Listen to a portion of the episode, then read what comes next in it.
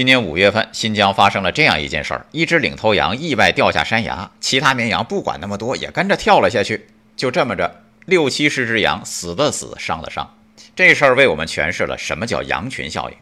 从众是一件很危险的事儿，但是我告诉你，人类可能不这么极端，但是大多数人是从众的。比如你不从众，你想做一个单身主义者，你试试。这时候会有很多人来提醒你：你为什么要单身呢？你为什么不结婚呢？你看人家结婚了多好啊！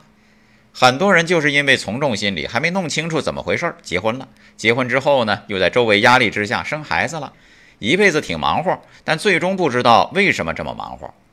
问题是大家都从众，谁又做那只领头羊呢？早在人类文明的轴心时代，人类的领头羊就已经出现。我们基本是在那些圣人和先知的引领之下，一步一步地向前走。那么，继续强大自己的内心吧，为了从无名中醒来。爱生活。高能量。